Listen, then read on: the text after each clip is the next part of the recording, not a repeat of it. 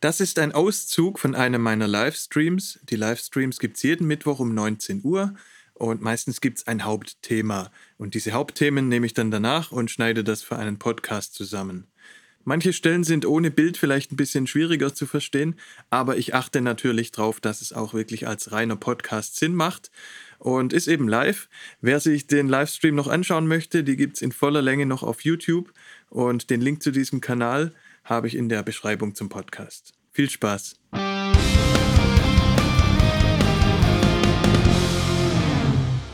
Ich begrüße euch zum zweiten Teil.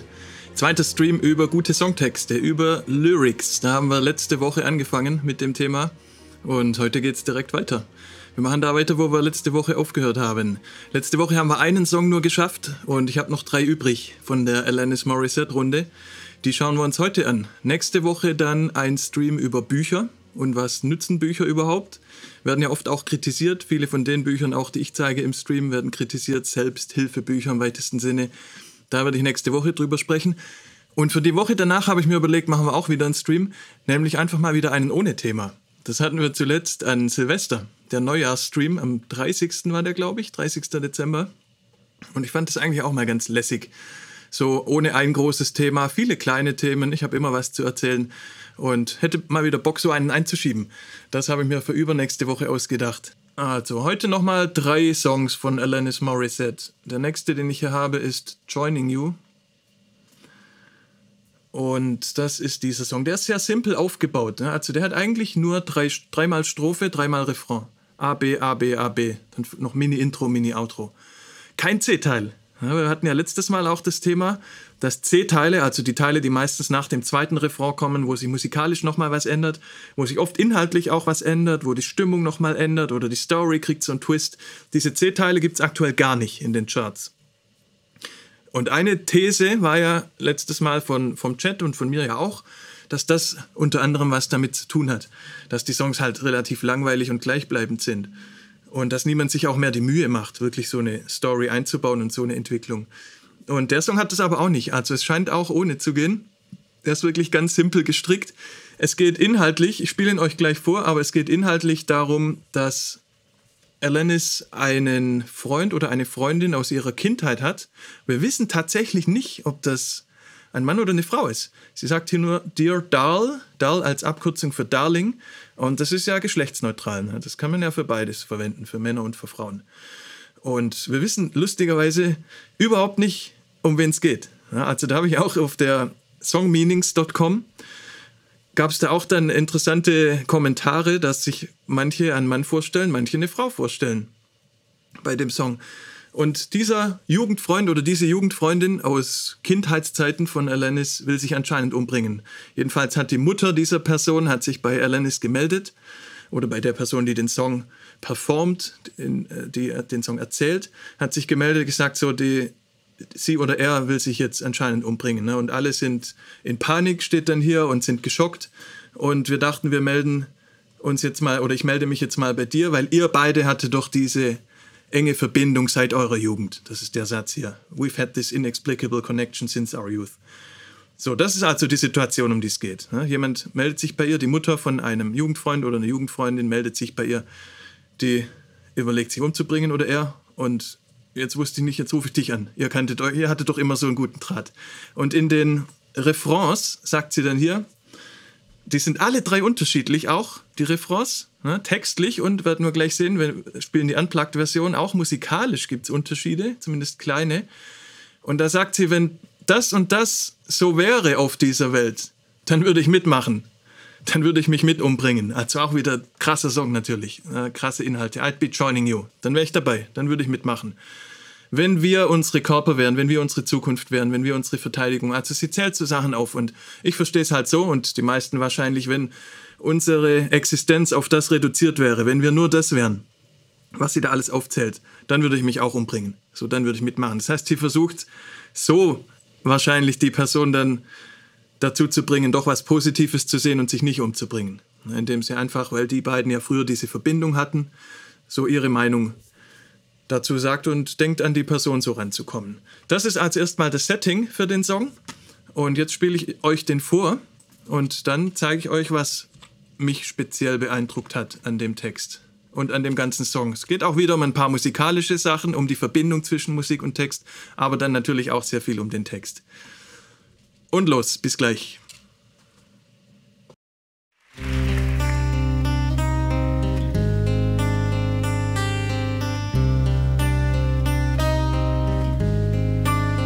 Dear Dar, your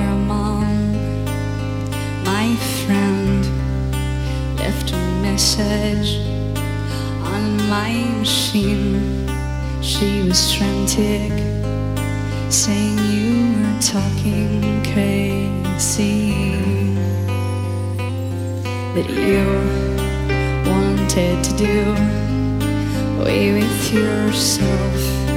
Guess she thought I'd be a perfect resort. Cause we've had the same experience. are you?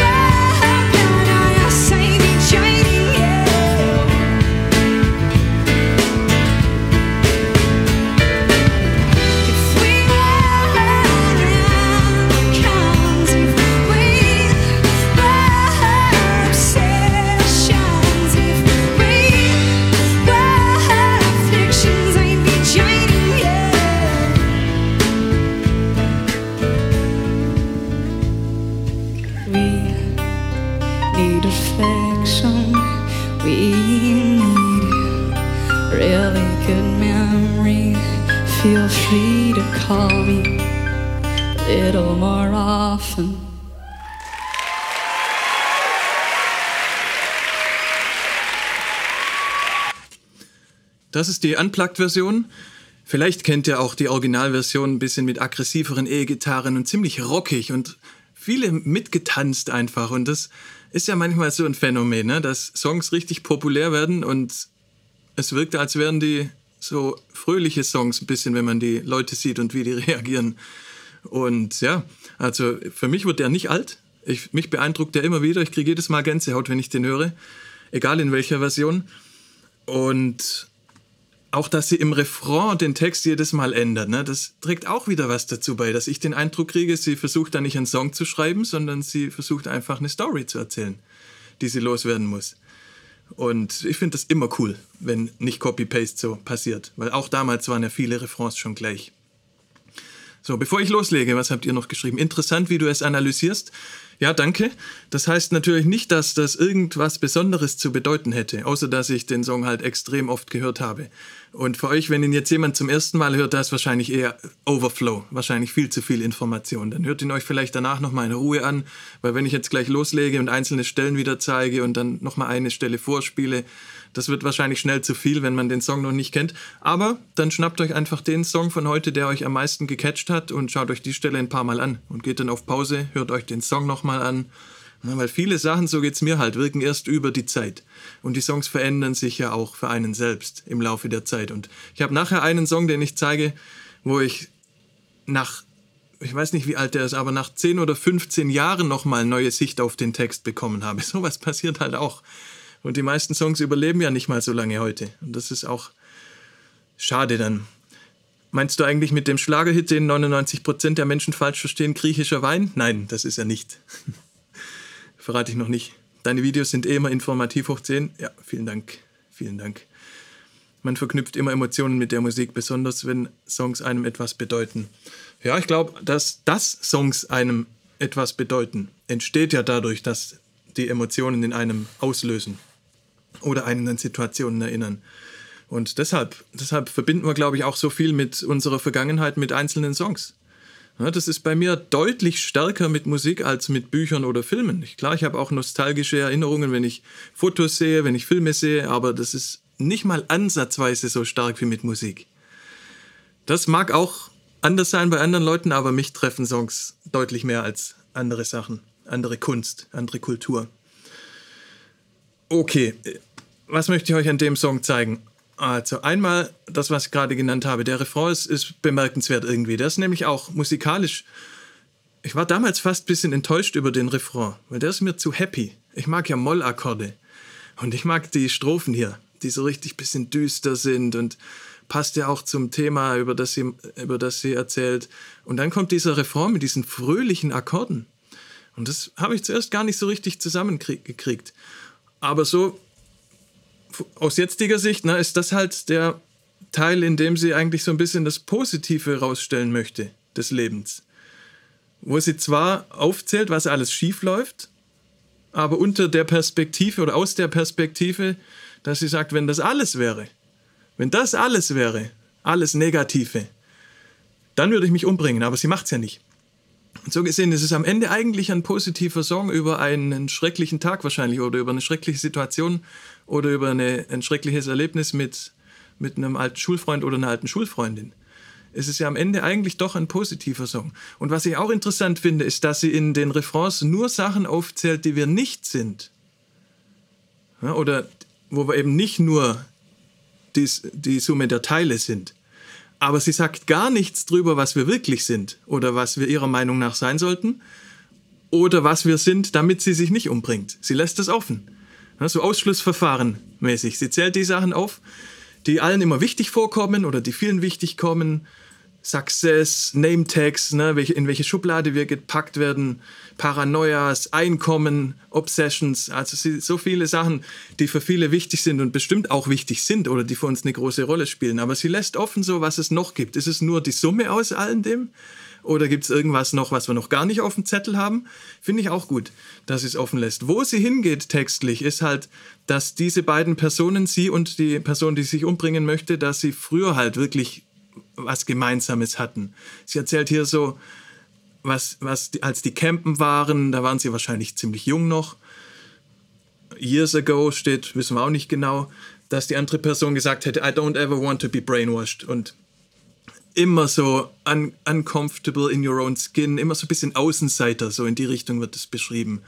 Auch oben, dass halt die beiden die Verbindung gehabt hätten hier. Ne? Und hier nochmal, wir, wir sind wie Vierjährige. Ne? Aber es kommt so ein bisschen raus in den Strophen, dass die immer anders waren, die beiden, und da immer auch ein bisschen Problem damit hatten, dass die anders waren. Immer sich ausgestoßen gefühlt haben. Und das scheint die Richtung zu sein warum die andere Person sich umbringen möchte. Fühlt sich ausgestoßen, fühlt sich nicht zu Hause, kommt mit der Menschheit nicht klar, mit diesen ganzen, mit diesen ganzen Schubladen und Sachen, die hier aufgezählt werden. Delusion, ne? in the middle of this delusion, diese ganze Täuschung von der, von der Gesellschaft. So verstehe ich das. Und am Schluss fordert sie halt dazu auf. Das war einmal hier, we need to find like-minded companions.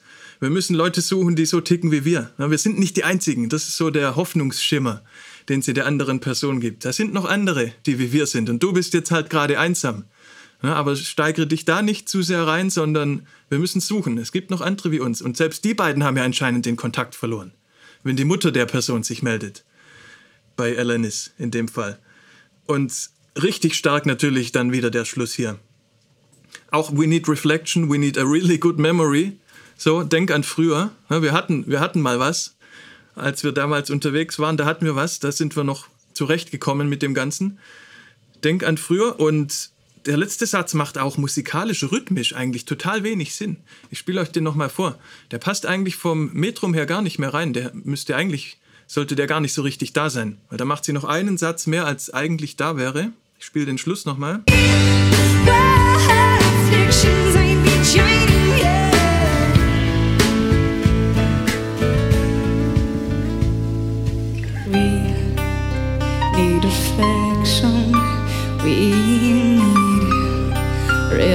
good memory. Feel free to call me a little more often. Na, sie hängt da eigentlich noch irgendwie ein bisschen was dran vom Timing. Und in der Originalversion ist es, glaube ich, auch so ein ganz abrupter Schluss. Und das stellt einmal den Satz so schon heraus, vom Songwriting her, ohne dass es um den Inhalt vom Text geht. Alleine die Struktur und dass die Musik früher aufhört und sie wieder alleine steht am Schluss. So wie sie auch ganz oft einfach anfängt. Das hatten wir letztes Mal, wo sie direkt anfängt. Kein Intro, sie fängt an zu singen. Und auch der Inhalt von dem Satz ist halt krass. Feel free to call me a little more often. Wo sie ja in den Raum stellt, so ruf mich doch einfach mal ein bisschen öfter an bevor du dich in dieses Ding reinsteigerst und depressiv wirst. Und vielleicht reicht es einfach, Kontakt zu jemandem zu haben, mit dem man sich versteht, um sich nicht umbringen zu wollen. Ich habe zum Glück in meinem Umfeld nie Selbstmordthematik gehabt. Im erweiterten Freundeskreis, so um ein paar Ecken rum, mal ja, aber ich habe das nie direkt erlebt. Ich weiß nicht, wie das ist, mit so jemand zu sprechen oder wie sich das anfühlt. Aber von dem, was ich halt über sehr viele Künstler, die sich umgebracht haben, gelesen und gehört habe und da von Biografien und von Angehörigen, ist es ja eigentlich meistens so, dass die Leute sich abkapseln, sich alleine fühlen, alleine sind, ganz viel Zeit verbringen. Der Sänger von Alice in Chains hatte so wenig Kontakt am Ende, das haben wir im Grunge-Stream gehabt, dass der drei Wochen lang tot in seiner Wohnung lag, bis jemand bemerkt hat, dass er fehlt. Und deshalb fand ich hier den letzten Satz so stark. Na, ruf mich einfach mal an. Vielleicht reicht es schon schöne Botschaft am Ende. Und es wurde im Internet auch einmal beschrieben als der einzige Anti-Selbstmord-Song, der nicht so predigend wäre, habe ich gelesen. Für mich ist das kein Anti-Selbstmord-Song in dem Sinne. Ich glaube jetzt nicht, dass sie die Absicht hatte, hier so einen so programmatischen Song zu machen, mit dem sie was erreichen will, so wo sie wirklich eine Mission. Ich glaube, sie schreibt einfach das, was sie bewegt und wo sie halt verarbeitet, indem sie schreibt. Aber wer weiß. Aber so, das fand ich auch noch jedenfalls ein interessantes Zitat vom Internet. Ja, und der Schluss reimt sich auch nicht wieder, ne? Das macht auch den Satz so speziell. Feel free to call me a little more often. Reimt sich auf gar nichts. Der steht so isoliert da, der Satz, wie so ein Fazit. Vielleicht ist es ja das genau. Also wenn das, wenn der Text frei erfunden ist, wenn das nicht echt passiert ist, dann fresse ich einen Besen. Ja, das ist für mich einfach so klar, dass sowas muss doch wohl auf echten Situationen beruhen. Das ist kein zusammengebautes Stück Popmusik. Das ist für mich genau das Gegenteil. Das könnte, könnte in einem Buch als Lyrik veröffentlicht sein. Für mich. Fast sprachlos hat mich voll erschlagen, ja. Ja, das geht mir ähnlich bei dem Song. Also wenn ich den alleine höre, ist auch nochmal anders. Ne? Jetzt im Stream, wenn man den so ein bisschen gemeinsam hört, dann kontrolliert man sich natürlich ein bisschen eher. Aber wenn ich den alleine höre, dann erwischt er mich auch jedes Mal. Ich will euch hier noch ein paar musikalische Sachen zeigen. Auch da gerne die Originalversion nochmal anhören. Das erste mit dem Basslauf zum Beispiel, was ich zeigen möchte, hört man in der Originalversion mindestens genauso gut. Da ist es nochmal ein bisschen anders instrumentiert, andere Sounds. Dann will ich am Klavierton was zeigen. Noch. Und das ist nur in der Version hier, in der Unplugged-Version. Aber ich zeige zuerst mal den Basston. Achtet mal ab hier bei dem Marker, wo Bassläufe draufstehen. Also ich spiele ein paar Sekunden davor schon ab. Achtet mal auf diese Bassfigur, dieses Dun, Dun, Dun, Dun, Dun. Wie das durch die verschiedenen Töne geht und immer gleich bleibt. Ungeachtet von der Tonleiter, in der man sich befindet. Da gibt es dieses feste Bassschema, Dun, Dun, Dun, Dun, Dun, das einfach immer auf verschiedenen Tönen gespielt wird. Knallhart. Egal, ob die Töne in die Tonleiter reinpassen oder nicht. Finde ich auch sehr, sehr, sehr gut. Ich spiele es euch vor. Since our youth.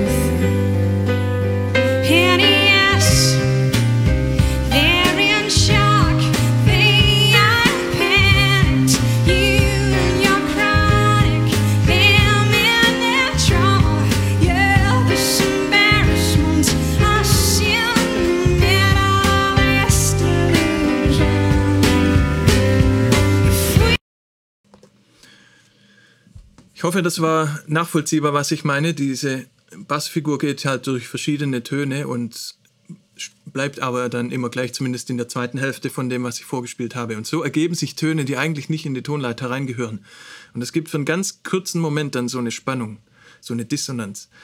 Und das finde ich auch eine krasse Idee, das so zu machen, weil wie viele Bassisten würden hier einfach Grundtöne spielen oder vielleicht mal eine Quinte oder vielleicht sogar mal eine Septime, aber so eine feste Figur, so starr und dann die durch die verschiedenen Tonhöhen zu geben.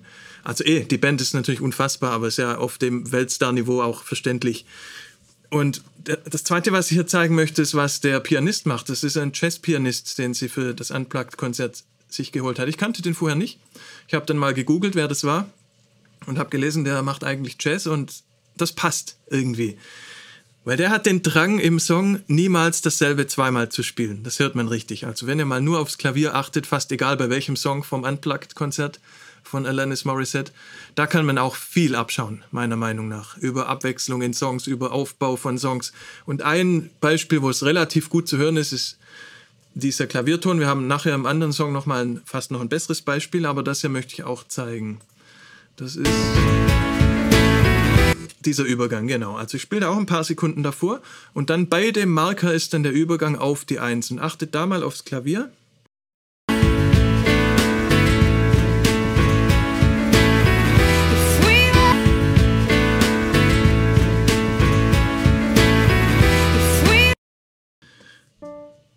Der spielt hier die. Die Töne spielt er hier. Er spielt den Anfang relativ leise. Und das G dann ist sehr laut.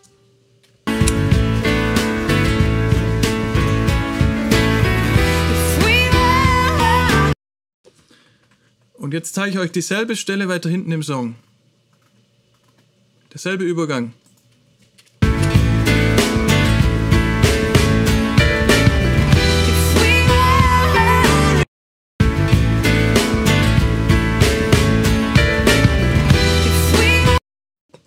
Und da hört man richtig den Jazz raus, ne, mit dem Vorhalt. Da muss man Oktav höher machen.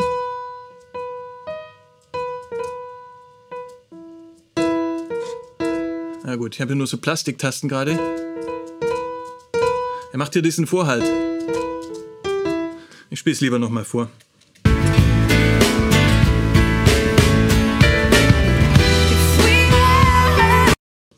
Ja? Einerseits finde ich super, dass er den Übergang, weil das ist der letzte Refrain und der Song wird ja immer intensiver, bis er dann am Schluss, beziehungsweise in der Strophe vor dem letzten Refrain wird es ganz ruhig und am Schluss wird es nochmal ruhig. Und dazwischen ist der dritte Refrain, wo es musikalisch ein bisschen intensiver ist als davor. Und da gibt er sich mal ein bisschen mehr Freiheiten, aber genau an den richtigen Stellen. Und da singt sie nicht an dem Übergang. Auch sie lässt einfach mal Platz für die Musik. Das finde ich auch stark. Und der Pianist erkennt direkt die Stelle, oder es wurde ihm so vorgegeben, das weiß ich nicht, dass er an der Stelle auch mal zumindest zwei oder drei Töne machen darf. Und alles geht schön zusammen.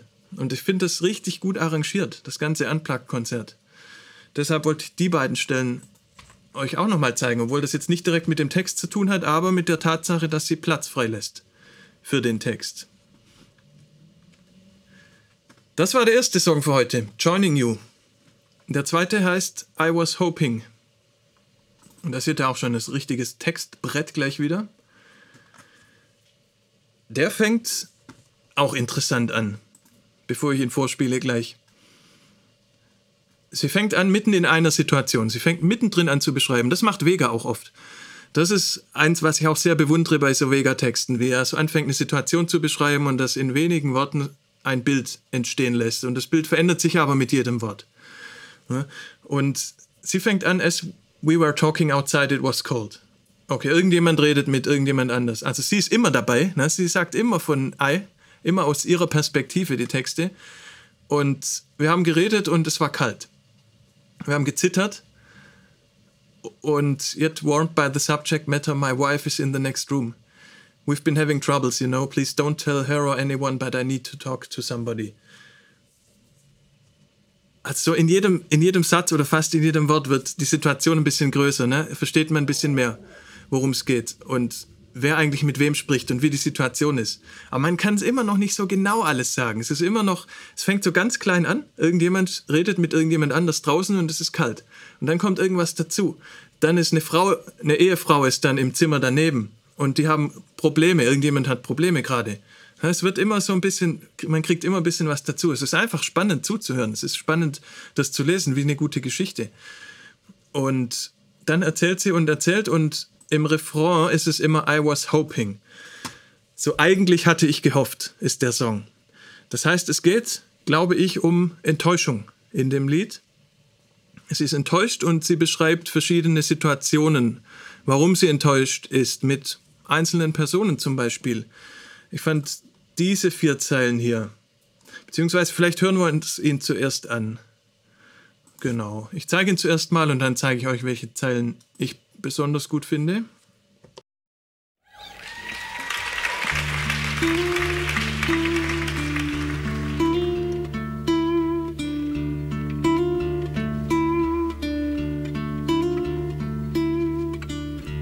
As we were talking outside, it was cold. Shivering yet warm by the subject matter. My wife is in the next room. We've been having troubles, you know. Please don't tell her or anyone, but I need to talk to somebody. You said, wouldn't it be a shame if I knew how great I was? Five minutes before I died, I'd be filled with such regret. Took my last breath, and I said, but you're going to tell me this now, and you're not going to die anytime soon. And I said, I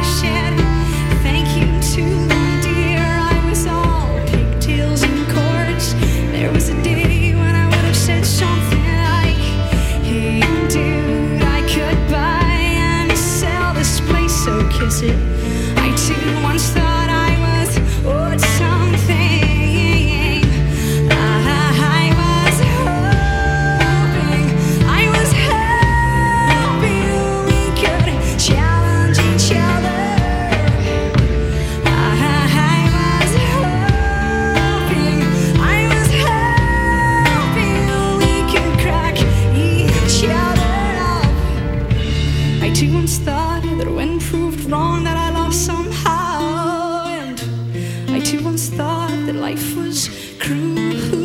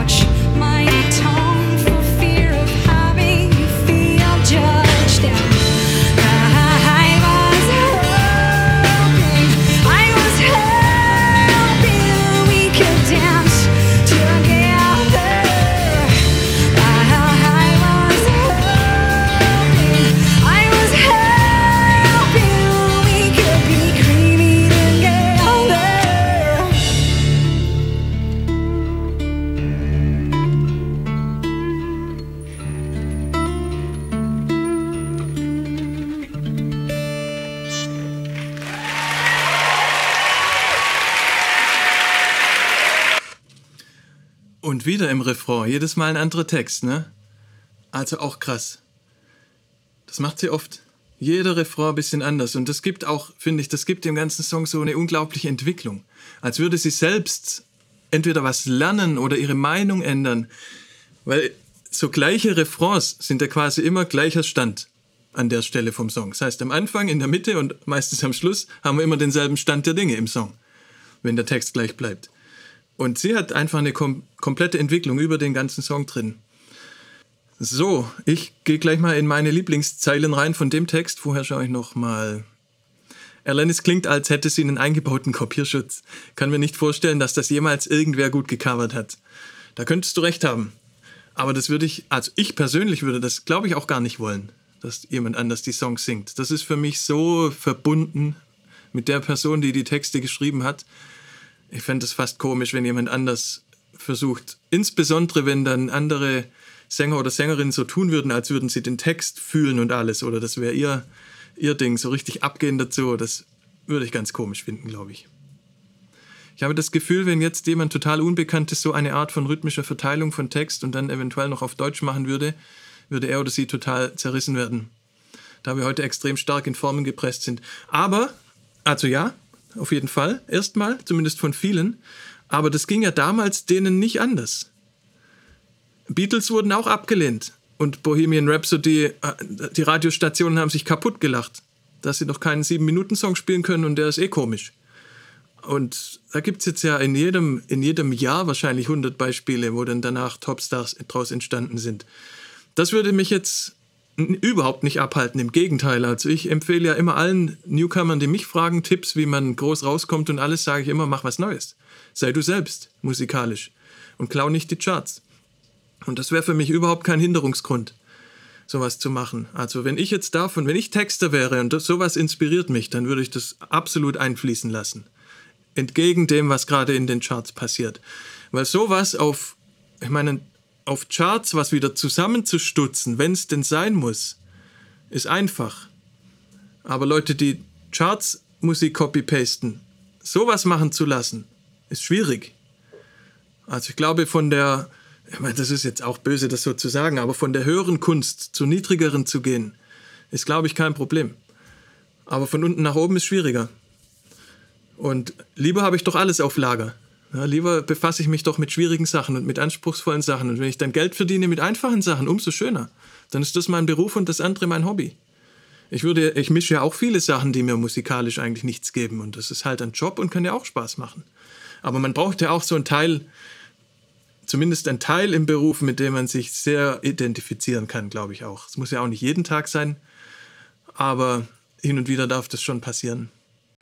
Okay, ich habe schon angefangen hier, die vier Zeilen wollte ich vorhin schon markieren. Also, das Gespräch haben zumindest alle schon mal in der Form erlebt, die Vegetarier sind, glaube ich. Ich war ja viel mit äh, Musikern auf Tour, mit Künstlern und da sind ja ganz viele vegan oder zumindest vegetarisch. Und habe das Gespräch in der einen oder anderen Art auch zigmal schon miterlebt.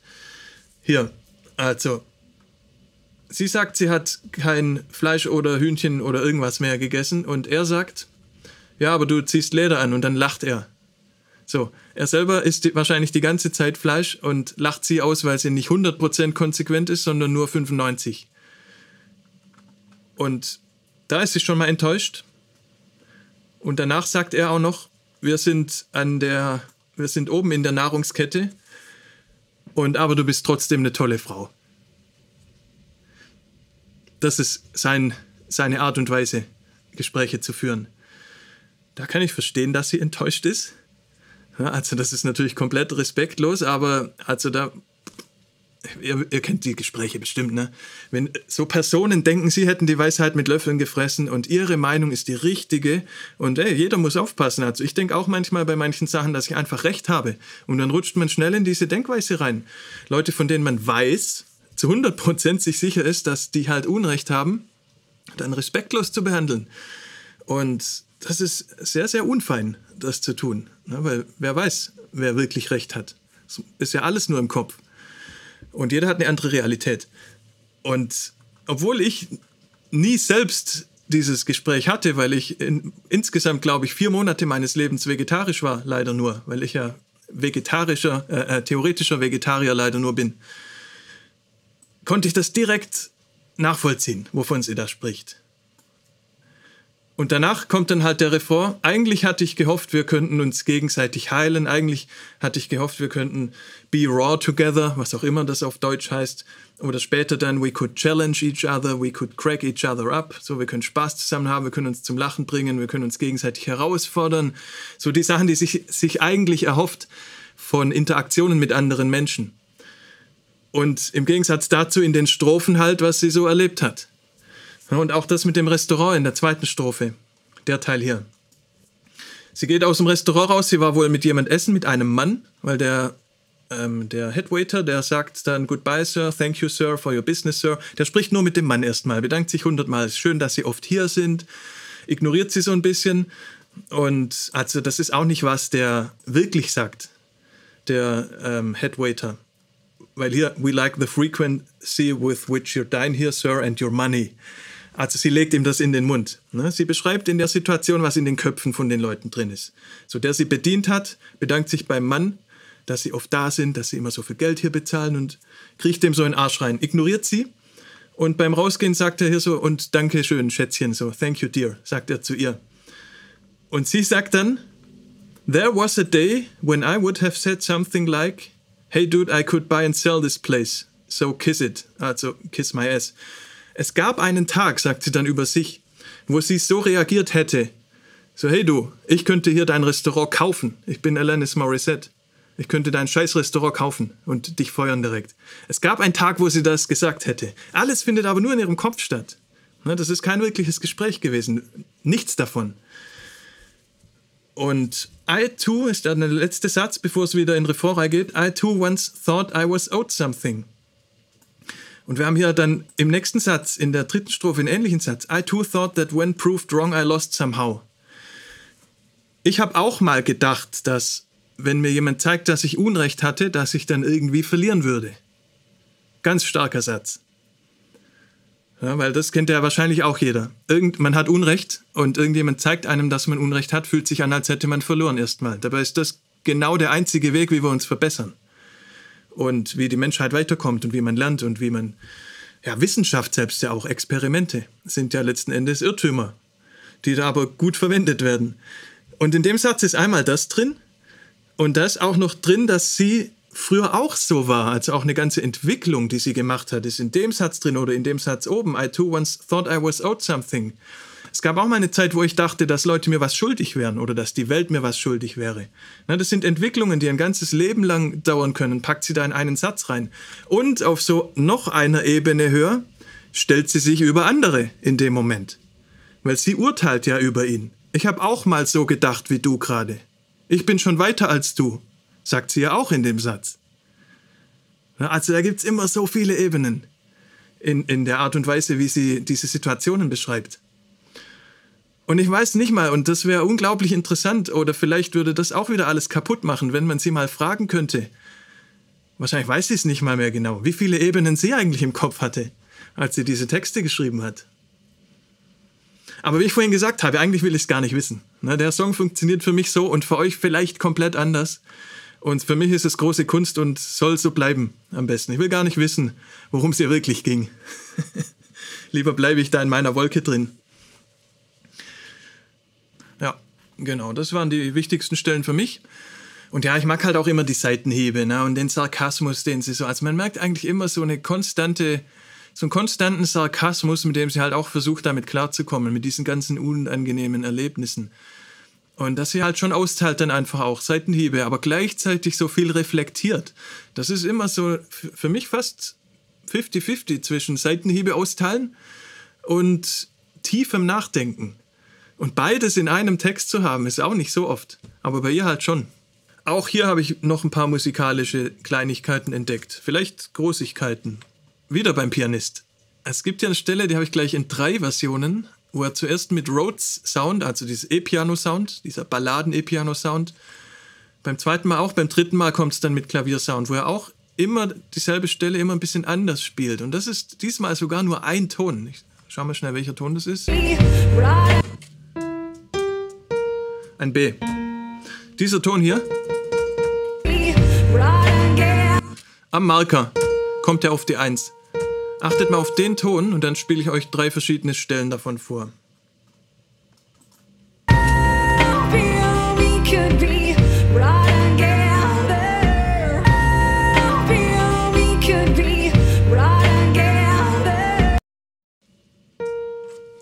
Also eigentlich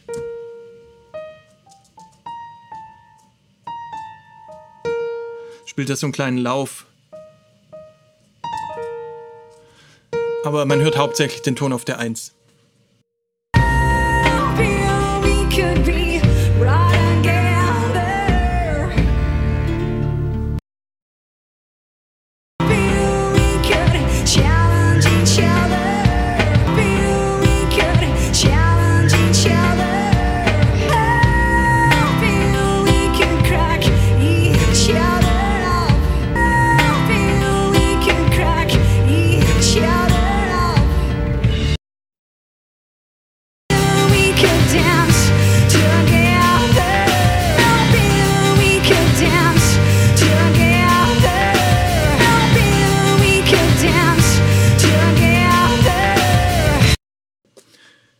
Das ist zugegebenermaßen subtil, das sind Kleinigkeiten, aber er spielt den wirklich jedes Mal ein kleines bisschen anders. Ne? Er spielt einmal, hört man eigentlich nur den einen Ton, wo sie halt auch ein bisschen mehr wieder macht. Das ist wieder so ein gutes Zusammenspiel.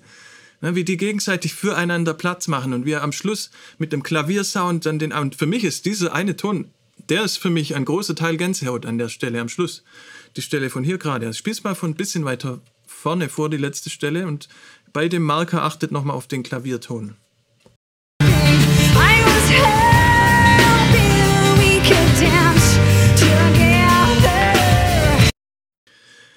Wie sie sagt, I was hoping we could dance, dann macht sie eine Pause und er stellt da diesen Ton rein. Ist perfekt, weil in den Refrains davor macht sie mehr, da hat sie einen anderen Text an der Stelle. Da ist ein bisschen weniger Platz für Klavier.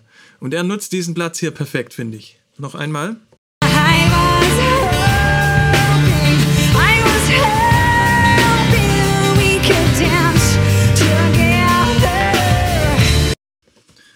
Ja, und das funktioniert halt deshalb so gut, weil man von den Refrains davor eine andere Erwartung hat. Das ist ja ganz oft das Geheimnis in guten Songs, dass Erwartungen aufgebaut und dann nicht erfüllt werden, sondern dass was anderes passiert. Andere Basstöne, na, man spielt denselben Akkord an derselben Stelle im Song 16 Mal mit demselben Basston und beim 17. Mal kriegt er einen anderen Basston.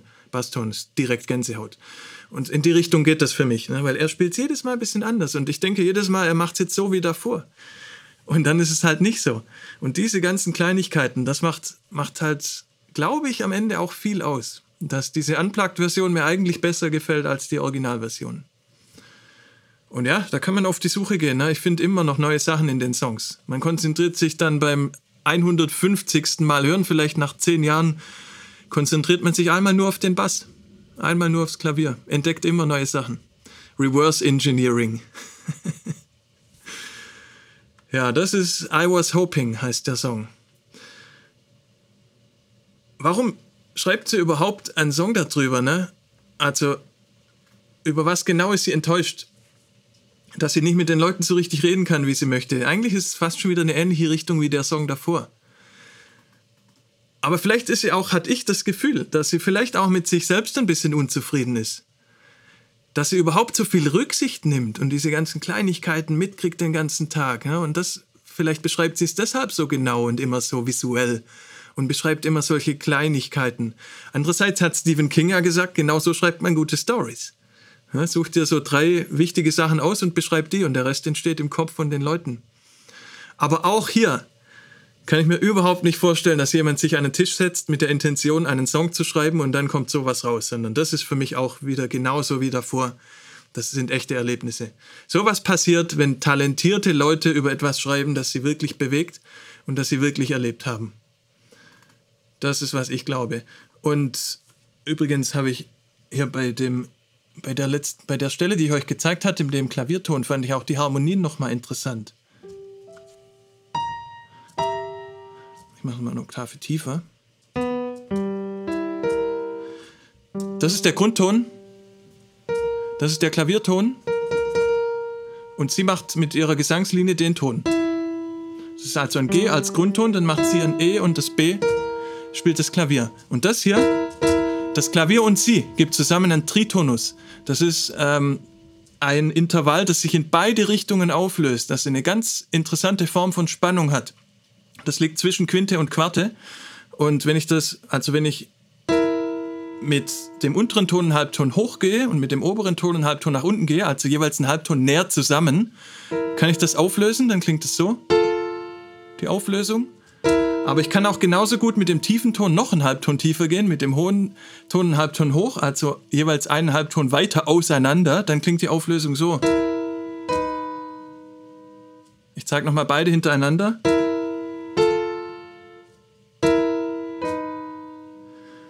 Und der Tritonus, dieses Intervall ist halt aus dem Grund so interessant, weil das zwei völlig unterschiedliche Auflösungen hat. Das passiert relativ selten in der Harmonielehre, dass man sowas hat. Deshalb ist das ein etwas Alleinstellungsmerkmal von diesem Intervall, Tritonus. Und mit dem Grundton, das ist halt, was da harmonisch passiert an der Stelle.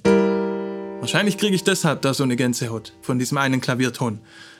Wenn dieser Ton alleine erklingen würde, würde ich die nicht kriegen. Funktioniert nur mit den zwei anderen Tönen zusammen und mit dem, was davor passiert, wie man halt draufgeführt wird auf diese Stelle. Das finde ich halt extrem gut. Also unglaublich, was man alles machen kann mit diesen zwölf Halbtönen, die wir haben. Ne? Immer wieder. Das, man kann ganze Geschichten erzählen. Genauso wie halt die Buchstaben vom Alphabet einen Roman ergeben können, geben diese zwölf Halbtöne, wenn man die gut benutzt, geben halt auch ganze Geschichten. Und dann kommen wir zum dritten Song für heute und zum letzten von Alanis Morissette. You owe me nothing in return. So, hier ist der Text vom letzten Song und den hätte ich fast nicht gezeigt, weil den fand ich zuerst ja nicht, nicht schwächer oder langweiliger als die anderen. Aber bei dem ist mir halt passiert, und das fand ich auch krass, dass ich da einen kompletten Teil von diesem Text das war dieses Jahr erst. Das war erst vor ein paar Wochen. Als ich schon wusste, dass ich den Stream mache, habe ich zu einem Teil von diesem Text dann komplett, eine komplett neue Perspektive bekommen. Und der Text ist ja auch 20 Jahre alt wahrscheinlich. Und den spiele ich euch einfach mal zuerst vor. Und dann könnt ihr euch mal selber ein Bild machen, worum es da geht, eurer Meinung nach. Und danach zeige ich euch, was ich meine.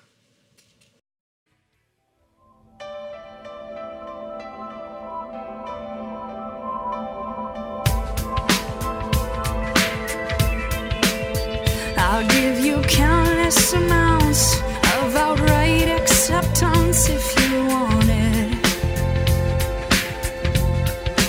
I will give you encouragement to choose the path that you want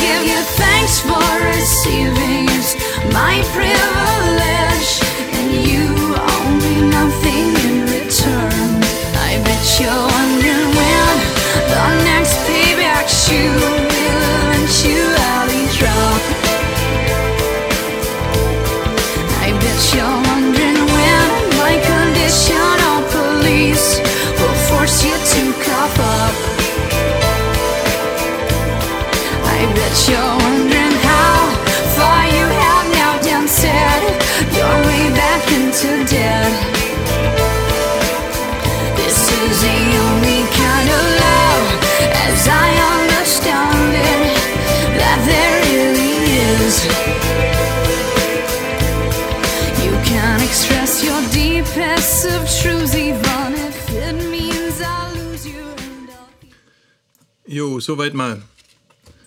Das reicht für den Teil, den ich zeigen möchte. Worum geht's in dem Song? Also, es scheint so zu sein, dass es geht ja meistens um Beziehungen bei ihr und ganz viel um Gespräche mit Männern oder mit ihren Freunden oder Ex-Freunden. Und hier scheint es so zu sein, dass sie ja eigentlich die ganze Zeit erklärt, dass ihre Liebe bedingungslos ist. Also sie zählt hier auf, was da alles zutrifft. Er kann machen, was er will, er kann erzählen, was er will, er kann ausflippen, er kann sich öffnen, er kann ja alles erzählen und sie wird, sie wird nicht über ihn richten oder ihn beurteilen. There are no strings attached to it, es gibt kein Nachspiel, nix. Also quasi, sie gibt ihm Liebe, aber sie will nichts zurück. Ne? You owe me nothing in return, heißt ja auch der Song. Und das passt alles hervorragend zusammen und dann kommt der Refrain, das ist hier. You owe me nothing for giving the love that I give. You owe me nothing for caring the way that I have. Und so weiter. Und okay, da dachte ich dann, okay, schöner Song. Und dann kommt dieser C-Part. Und da funktioniert es inhaltlich auf einmal irgendwie nicht mehr für mich. Das ist dieser hier. I bet you're won- wondering when. Und ich habe dann mal im Internet, weil ich mir da auch an manchen Stellen nicht sicher war, mit meiner Englischqualität, habe ich dann mal ähm, geschaut, ob es da eine Übersetzung gibt. Die ist jetzt nicht perfekt, aber man versteht es einigermaßen. Ich wette, du fragst dich, wann die nächste Rückzahlung gefordert wird. Ich wette, du fragst dich, wann das Kleingedruckte dich dazu zwingen wird, äh, etwas zurückzuzahlen. Ich wette, du fragst dich, wie weit du jetzt wieder in die Schuld hineingeritten bist. Meiner Ansicht nach ist dies die einzige Art Liebe, die es wirklich gibt. So ist es ungefähr übersetzt, der Teil hier. Und was mich komplett verwirrt hat, jetzt dieses Jahr, obwohl ich den Song schon ewig kenne, ist der letzte Satz davon. Weil am Anfang, okay, dann sagt sie ihm halt, sie unterstellt ihm, dass er ihr nicht glaubt. So sage ich es wohl am besten. Sie unterstellt ihm, dass er ihr das nicht abnimmt, dass das bedingungslos ist und dass sie doch irgendwo Buch führt über alles, was sie macht und dass er insgeheim erwartet, dass sie irgendwann zurückfordert. So, so ist es. Und dann kommt dieser Satz, This is the only kind of love as I understand it that there really is. Das ist krass. Das ist ein bisschen ein Schlag ins Gesicht an der Stelle. Das, die, das ist die einzige Art von Liebe, so wie ich sie verstehe, die es gibt. Was hat denn der Satz hier verloren? Und wer sagte ihm gerade? Bisher erzählt sie ja alles, ne? Aber was macht das jetzt für einen Sinn? Das wäre ja total traurig, wenn sie zuerst aufzählt, wie es von ihrer Seite aus ist und dann sagt sie als nächstes, dass er ihr das nicht glaubt. Und als drittes sagt sie dann, aber das ist die einzige Art von Liebe, die es gibt.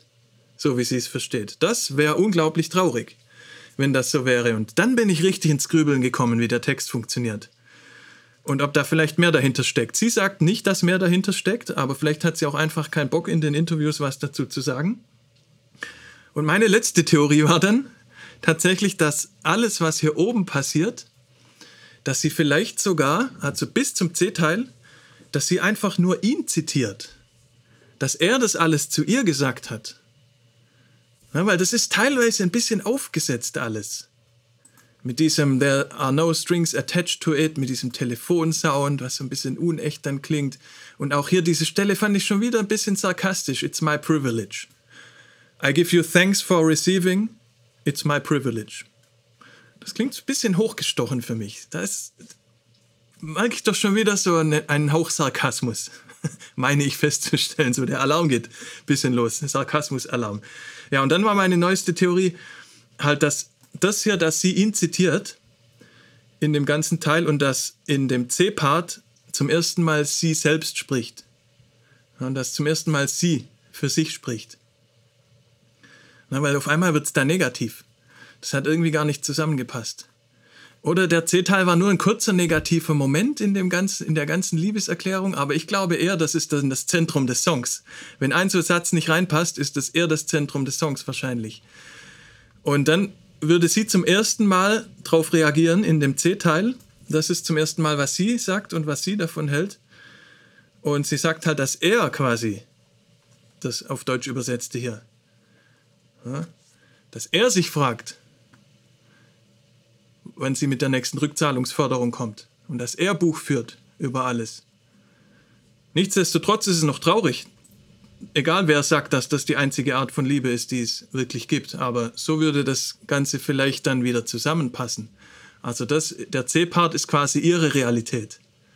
Und alles andere ist ein Zitat von dem, was ihr sagt. Aber wer weiß. Na, es ist ja letzten Endes auch, auch eigentlich egal. Aber dass ein Text solche Interpretationen überhaupt zulässt, ist halt schon wieder ein Qualitätsmerkmal. Und dass man selbst nach Jahren noch anders drüber nachdenkt. Und im C-Teil ändert sich auch die Musik auf einmal komplett. das ist der einzige Part, der eigentlich wirklich melancholisch ist, musikalisch. Das würde sogar musikalisch passen. Und sogar noch mehr, wenn ihr mal aufs Klavier achtet, im C-Part. Turn,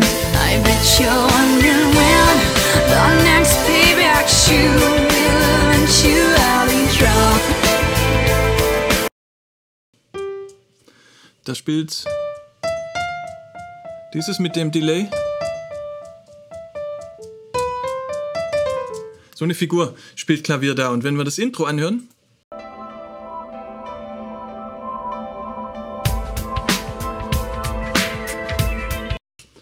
Dann ist da genau diese Figur im Intro.